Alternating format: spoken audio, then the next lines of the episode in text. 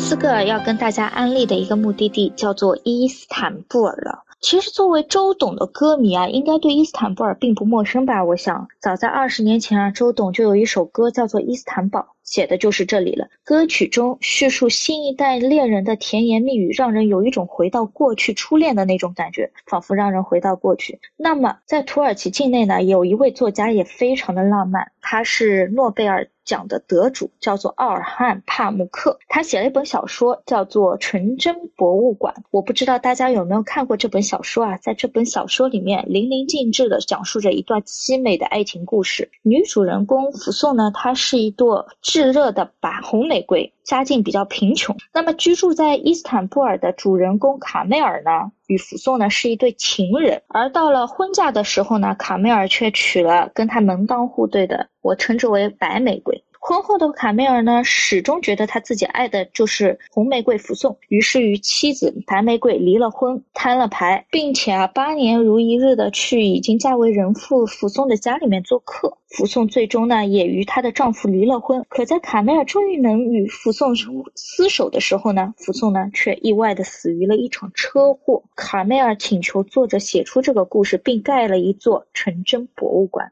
那这个纯真博物馆在伊斯坦布尔，你能不能去看到呢？当然可以。就是我们一般称这个建筑物叫做小红楼。这个博物馆很有意思啊，里面包含了主人公收集的大量关于女主人公的私人物品，都在这里了。男主人公收藏了九年，女主人公曾经吸过的香烟屁股，每个烟头的背后呢，都包含了与福松的一段凄美的爱情故事。而实际上啊，你在星月之国土耳其，无论你走到哪里，你都会体会到这种一幻一真的感觉。在伊斯坦布尔，你留意的话，你能看到许许多多大大小小的喷泉与洗手池。据不可考证啊，传说苏丹每爱上一个女孩子呢，就会送她一个。洗手池，而对于特别喜爱的姑娘呢，他还会送一个豪华的澡堂，比如许雷木的许雷木苏丹浴室，它呢就位于圣索菲亚大教堂的旁边。那圣索菲亚大教堂的对面呢，是土耳其的一座非常出名的清真寺，叫做蓝色清真寺。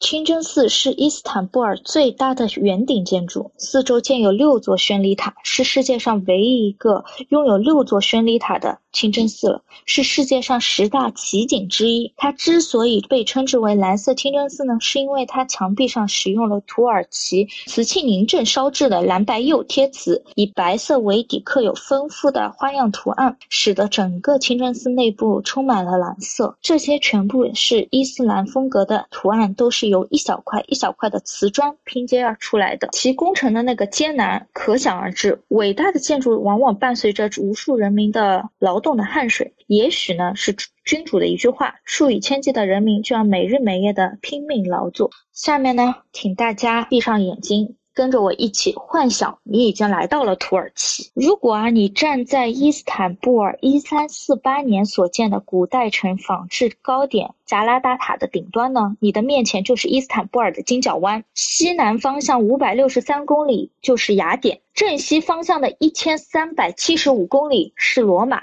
跟你面对面的将是美丽的圣索菲亚大教堂和举世闻名的蓝色清真寺和伊斯坦布尔欧洲区的老城。如果你面朝的方向是正东，你的眼底将会看到什么呢？伊斯坦布尔欧洲区的新城区，对岸就是亚洲区，分隔欧亚大陆的博斯布鲁斯海峡呢就在你的面前，世界闻名的欧亚大桥横卧其上。OK，大家可以睁开眼睛，你们想象一下，就像拿破仑所言啊，假如全世界是一个国家首都，那么一定是在伊斯坦布尔，因为东西方正好在这里见面。